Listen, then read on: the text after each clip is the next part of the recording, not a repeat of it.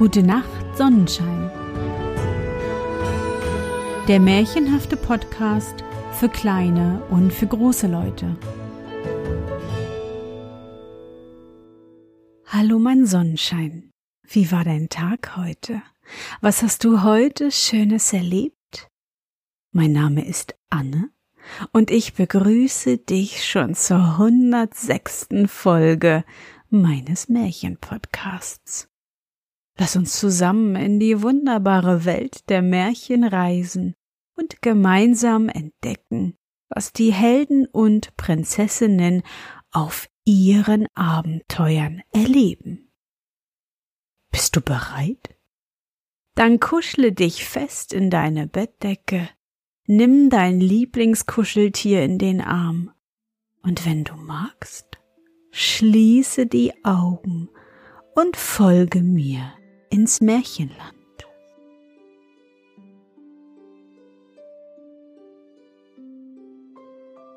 Goldhaar Es war einmal ein armer, armer Mann. Er hatte einen Knaben und wusste nicht, wie er ihn länger erhalten sollte. Er führte ihn eines Tages in einen dichten Wald, und als er mit dem Jungen das letzte Stückchen Brot gegessen hatte, schlief dieser ein. Da stand der Vater auf und ging nach Hause, denn er dachte, wenn der Kleine erwacht, wird er sich verirren und nicht nach Hause finden. Und so geschah's auch. Als der Knabe die Augen aufschlug und sah, dass sein Vater fort war, machte er sich auf und wollte nach Hause aber er geriet nur immer tiefer in den Wald, und es wurde schon Abend. Er ging und lief voll Angst hin und her. Endlich sah er ein kleines Häuschen. Hier wollte er Nachtherberge nehmen. Als er eintrat, saß an dem Tisch ein alter blinder Mann und aß Hühnersuppe. Der Knabe war so hungrig, dass er zum Tisch ging, einen Löffel nahm und mitaß. Der blinde Mann aber merkte es und fragte Wer ist von meiner Hühnersuppe? Ich bin's, lieber Großvater, rief der Knabe, denn ich habe gar großen Hunger. Da freute sich der Alte und sprach Ich habe lange auf dich gewartet, du sollst es gut bei mir haben. Nach dem Essen machte er ihm ein weiches Bettchen, und der Knabe schlief so gut, als wäre er im Himmel. Und am folgenden Morgen, als er aufgestanden war, sagte der Alte Nun sollst du meine Geißen hüten. Dazu war der Knabe willig und bereit, und als er abends nach Hause kam, aß er mit dem blinden Großvater wieder Hühnersuppe, und die schmeckte sehr gut. Nun hütete er zwölf Jahre lang, einen Tag wie den anderen die Geißen, und der Alte war mit dem Jungen wohl zufrieden. Da gab er ihm eines Tages ein Schwert und sprach Damit kannst du alles erhauen. Als der Junge die Geißen wieder auf die Weide trieb und sehr weit ziehen musste, denn sie hatten ringsherum alles abgefressen, kam er in einen Wald, wo die Bäume und Blätter von blinkendem Kupfer waren. Indem er darüber staunte, fuhr der Kupferdrachen herbei und rief Hey da, du Menschenkind, willst du mit deinen Geißen meinen Wald verätzen? und wollte ihm gleich verschlingen aber der Knabe nahm sein Schwert und hieb dem Drachen alle Häupter herunter. Darauf ging er in das Schloss, und da war alles von Kupfer, aber nichts Lebendes zu sehen und zu hören. An der Wand hing ein kupferner Zaum, den nahm er mit sich. Abends trieb er die Geißen heim, und sie gaben viel mehr Milch als vorher. Er erzählte darauf dem Alten, wie er den Drachen erschlagen und sich einen kupfernen Zaum aus dessen Schlosse gebracht habe. Und das ist das Beste aus dem Schlosse, sprach der Alte.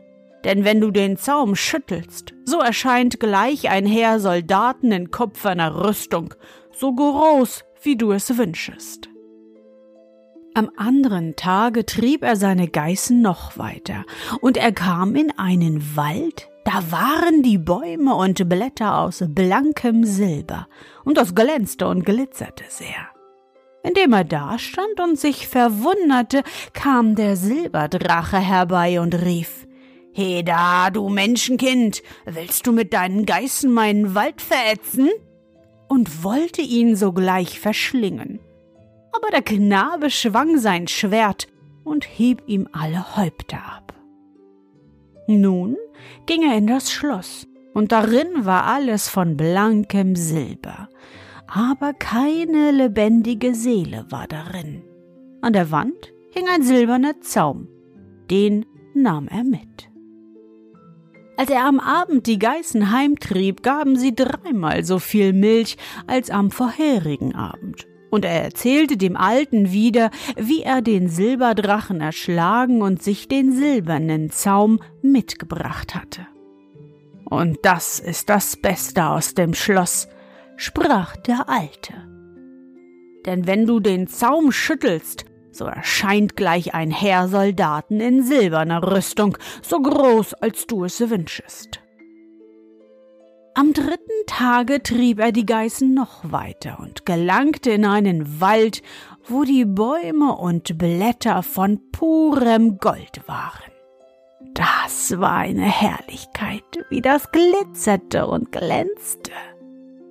Indem er das alles so ansah, kam nun einmal der Golddrache und rief Heda, du Menschenkind, willst du mit deinen Geißen meinen Wald verätzen? Und wollte ihn verschlingen. Aber der Knabe schwang sein Schwert und schlug dem Drachen auf einmal alle Häupter ab.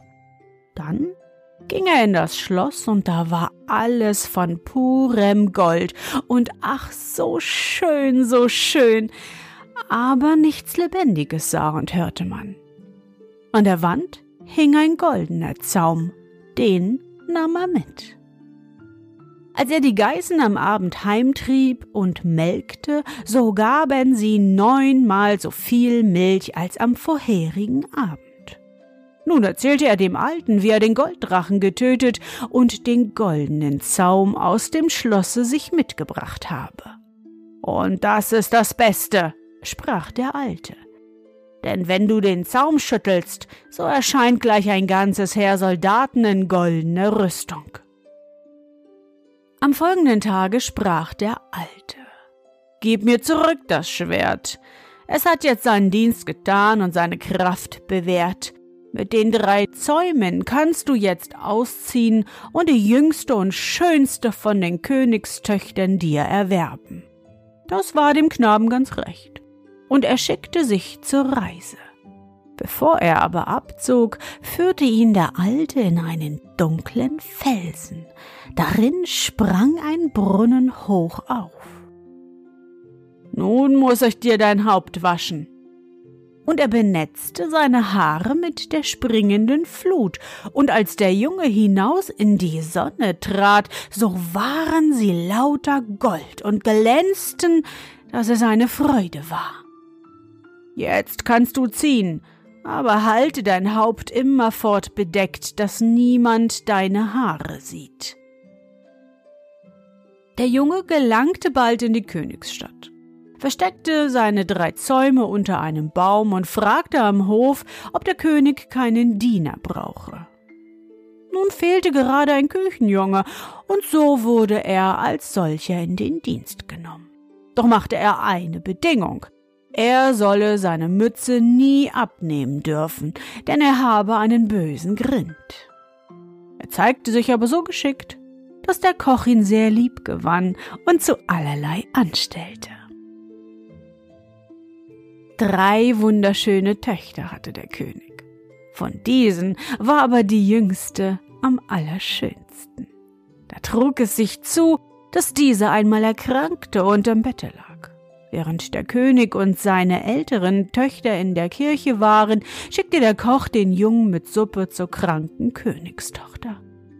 Da sah ihn diese genau an, sprach mit ihm, und es wurde ihr auf einmal so wohl, als sei sie gesund.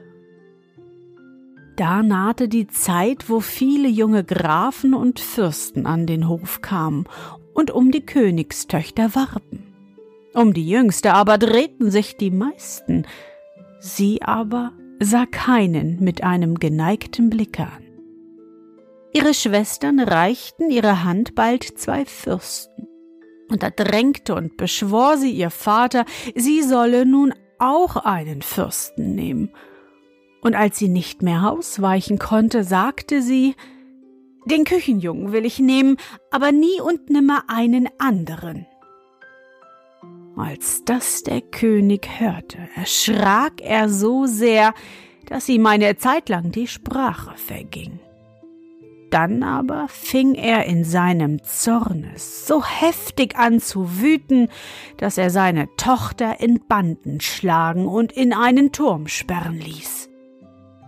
Nicht lange darauf ward der König in einen Krieg verwickelt. Die beiden Fürsten, seine Eidame, mussten ihm auch helfen und mit ihm in den Kampf ziehen.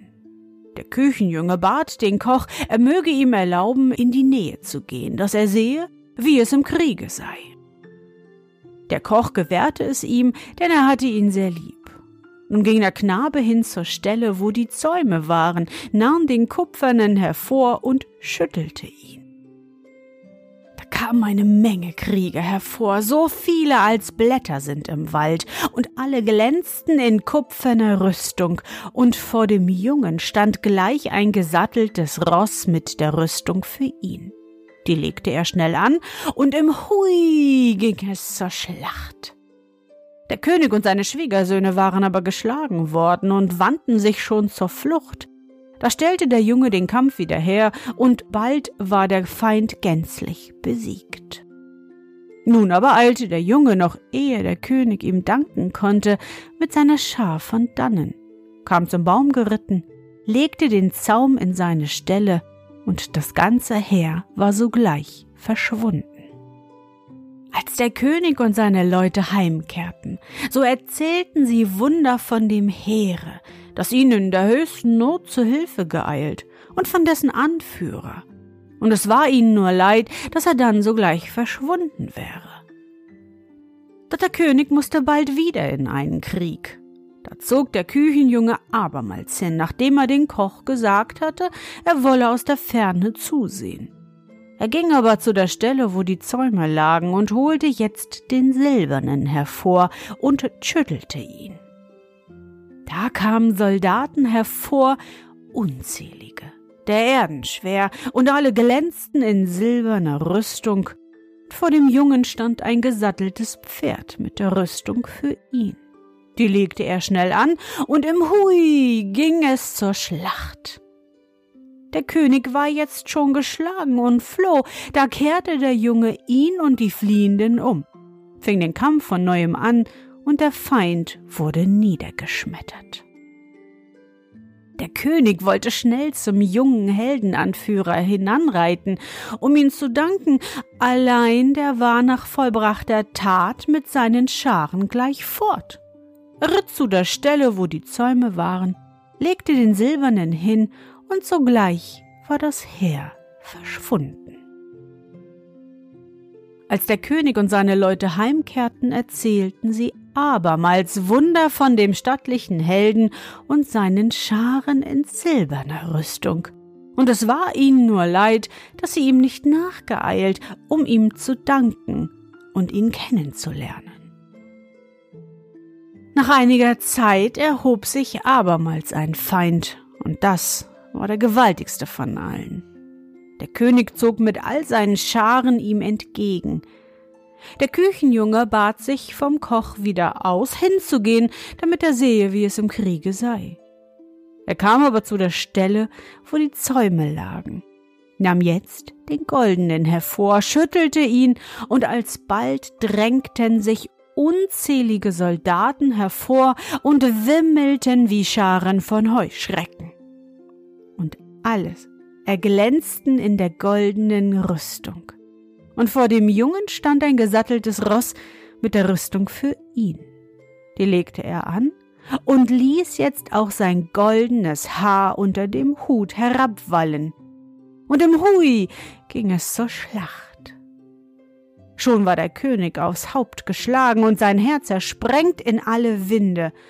Da rückten die Hilfsscharen ein, griffen den Feind an und vernichteten ihn ganz und gar. Der König wollte seinem Retter danken, aber bis er sich recht umsah, war der auch schon wieder mit all seinen Scharen fort.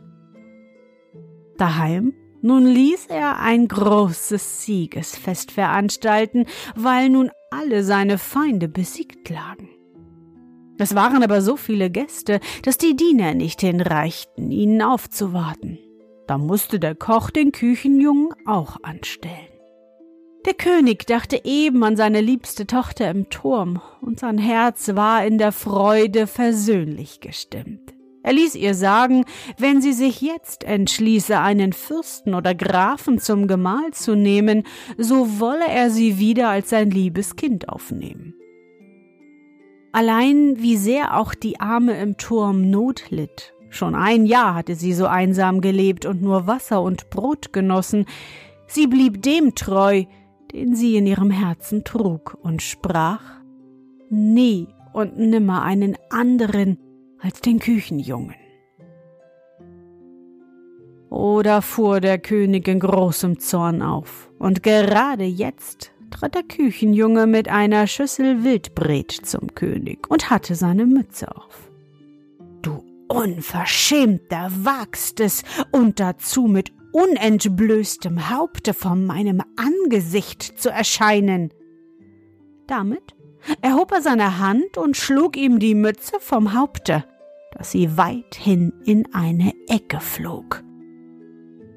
Der Junge aber stand auf einmal da in aller Herrlichkeit, und die Goldlocken fielen ihm um das Haupt, und er glänzte wie die Sonne. Da erkannte der König gleich seinen Retter, fiel vor ihm nieder und sprach, O verzeiht! Der Junge hob ihn auf, und nun wurde die jüngste Königstochter mit Jubel aus dem dunklen Turme in den Festsaal gebracht, und das Siegesfest wurde auch zum Hochzeitsfest, und es war große Freude.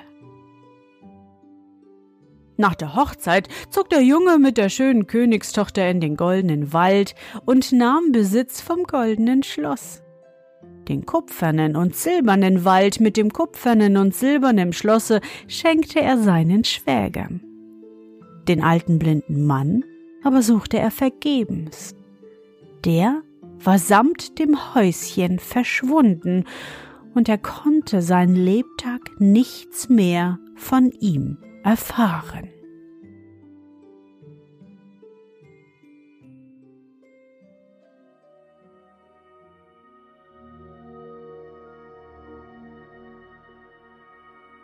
Na, Sonnenschein, bist du noch wach? Das war das Märchen Goldhaar von Josef Haltrich. Was für ein aufregendes Märchen! Wir begegneten drei wilden Drachen, kämpften auf drei großen Schlachten und erlebten die Hochzeit zwischen unserem Helden und der treuen Prinzessin. Nun leben sie glücklich und zufrieden bis an ihr Lebensende. Und da die drei Schwestern alle in der Nähe wohnen, werden sie sich sicherlich oft besuchen. Ich hoffe, dir hat unsere gemeinsame Reise heute gefallen. Für mich war es wieder wunderbar und ich danke dir, dass du mich begleitet hast. Und bevor du nun die Augen schließt und in dein Traumland reist, möchte ich mit dir nochmal an dein schönstes Erlebnis heute denken. Was war es?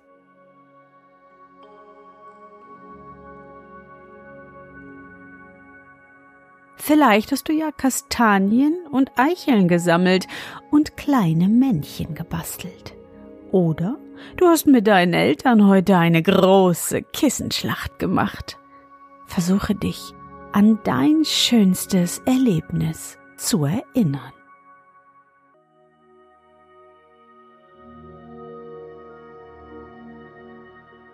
Und was war dein schönstes Erlebnis heute? Und wie fühlst du dich dabei? Suche dir auch heute wieder den schönsten Moment aus und präge ihn dir gut ein. Und wenn du magst, kannst du ihn auch malen oder aufschreiben. Und nun? Gute Nacht, Sonnenschein. Schlaf gut und träum was Schönes. Wir hören uns bald wieder.